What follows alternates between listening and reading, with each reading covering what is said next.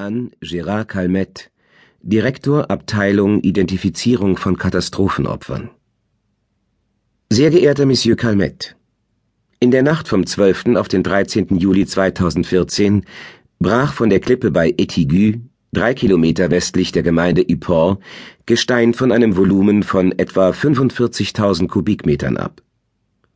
Ein derartiger Erdrutsch ist an dieser Küste keine Seltenheit. Die knapp eine Stunde nach dem Unglück herbeigeeilten Rettungskräfte konnten ausschließen, dass Personen zu Tode gekommen waren, man machte jedoch eine sehr seltsame Entdeckung. Zwischen den über den Strand verteilten Kreideblöcken lagen die Knochen dreier Skelette. Die hinzugerufenen Kriminalbeamten fanden bei diesen Knochen keine Bekleidungsstücke und auch keinerlei persönliche Gegenstände, die eine Identifizierung ermöglicht hätten. Es liegt die Vermutung nahe, dass es sich bei den Toten um Höhlenforscher handelt, die in dem durchlöcherten Kreidemassiv eine Erkundungstour unternommen hatten und durch einen Felssturz von der Außenwelt abgeschnitten worden waren. Allerdings wurde in den letzten Monaten, sogar Jahren, niemand als vermisst gemeldet. Ich möchte vorsorglich darauf hinweisen, dass die Knochen über einen etwa 40 Meter langen Strandabschnitt verteilt aufgefunden wurden. Die von Colonel Bredin eingesetzte gerichtsmedizinische Untersuchungskommission hat bereits mit der Bergung begonnen. Erste Analysen zeigen, dass die einzelnen Knochenfunde nicht dasselbe Stadium der Zersetzung aufweisen. Es scheint, dass die einzelnen Personen zu unterschiedlichen Zeitpunkten an demselben Abschnitt der Steilküste ums Leben gekommen sind und das, so seltsam es auch klingen mag, wahrscheinlich sogar im Abstand von einigen Jahren. Eine Todesursache ist in keinem Fall ersichtlich. Eine oberflächliche Untersuchung der Knochen und Schädel ergab keinerlei Hinweis auf Gewaltanwendung. Da wir weder ein schlüssiges Indiz noch sonst irgendeinen Ansatzpunkt für eine weiterführende Untersuchung haben, ist es uns nicht möglich, ein Ermittlungsverfahren einzuleiten. Folglich bleiben drei Fragen unbeantwortet. Wer sind die drei Toten? Wann sind sie gestorben?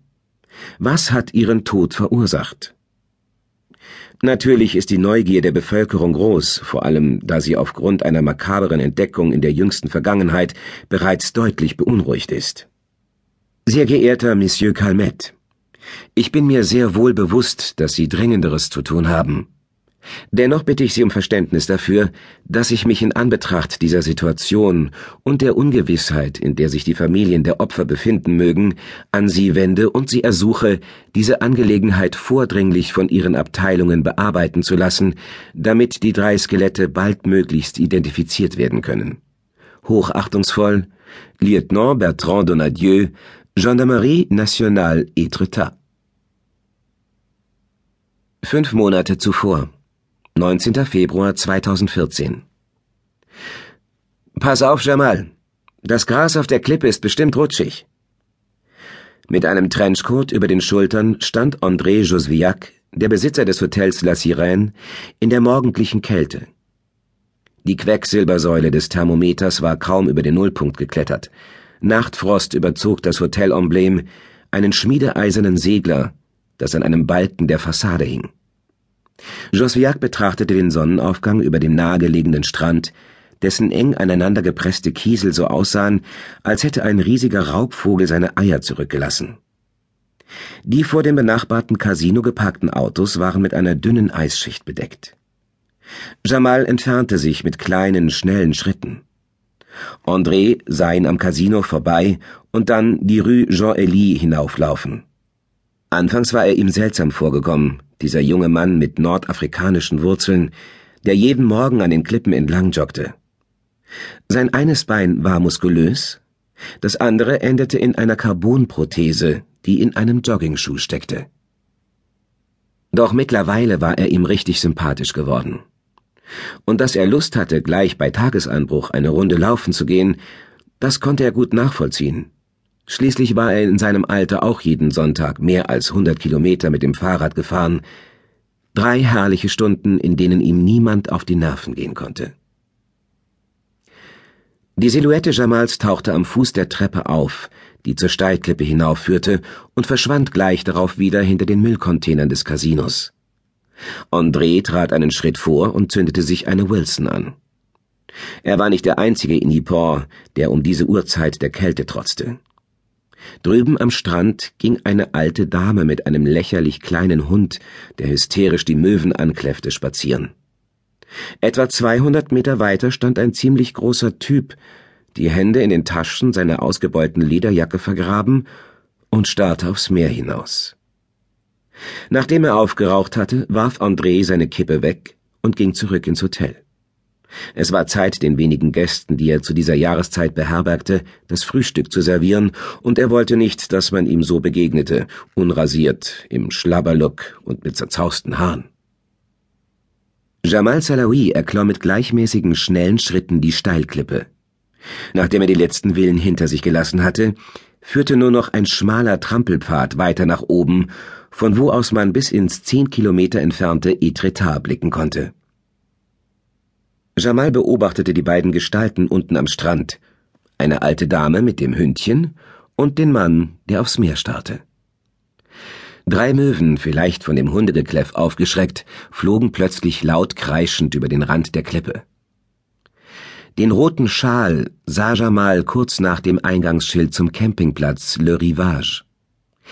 Er hing über dem Zaun des Geländes, so als würde er auf eine Gefahr hindeuten. Das zumindest war Jamals erster Gedanke. Der Hinweis auf einen Erdrutsch, eine Überschwemmung, ein totes Tier. Im selben Moment verwarf er den Gedanken wieder. Unsinn. Es war schließlich nur ein Schal, der sich im Stacheldraht des Zauns verfangen hatte.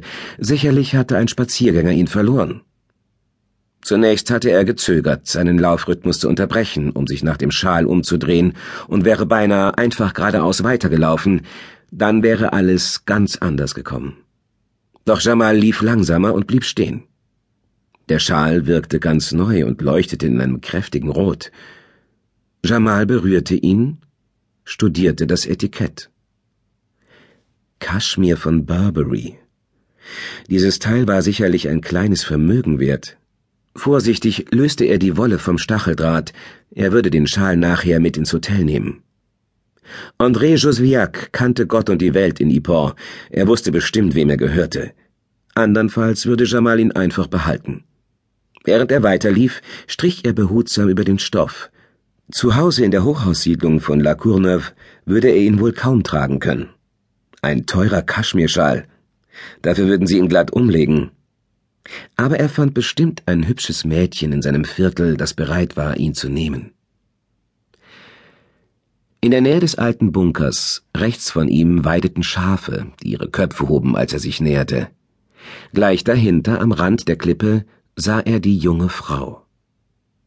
Sie stand weniger als einen Meter vom Abgrund entfernt. Unmittelbar hinter ihr ging es mindestens 100 Meter steil in die Tiefe. Jamal verlangsamte seine Schritte. Seine Gedanken überschlugen sich. Das Gelände fiel zum Meer hin leicht ab. Das Gras war vom Raureif rutschig, ein falscher Schritt, und die junge Frau schwebte in höchster Gefahr. Alles in Ordnung bei Ihnen? Seine Worte verhallten in der Kälte. Keine Antwort. Jetzt war er noch etwa 50 Meter von der Frau entfernt. Trotz der Kälte trug sie lediglich ein Kleid. Es schien zerrissen zu sein. Zwei lange rote Stoffbahnen flatterten im Wind und bedeckten nur dürftig ihre Oberschenkel und die Körbchen eines fuchsiafarbenen BHs. Sie zitterte am ganzen Leib. Jamal hatte sofort bemerkt, wie schön sie war. Doch dafür hatte er in diesem Augenblick keinen Sinn. Die Frau überraschte ihn, rührte ihn, verwirrte ihn, aber ihre sexuelle Anziehungskraft blieb wirkungslos. Als er später darüber nachdachte, fiel ihm am ehesten der Vergleich mit einem geschändeten Kunstwerk ein. Ein Sakrileg, eine unentschuldbare Verletzung der Schönheit. Alles in Ordnung bei Ihnen, wiederholte er jetzt seine Frage. Endlich hob sie mit einer langsamen Bewegung den Kopf und blickte zu ihm herüber. Das Gras war kniehoch, und während er sich ihr behutsam näherte, schoss ihm durch den Kopf, dass sie vielleicht seine Beinprothese noch nicht bemerkt hatte. Jetzt stand er ihr direkt gegenüber. Die Frau war noch ein Stück näher an den Abgrund herangerückt und ließ ihn nicht aus den Augen. Sie sah verheult aus, ihre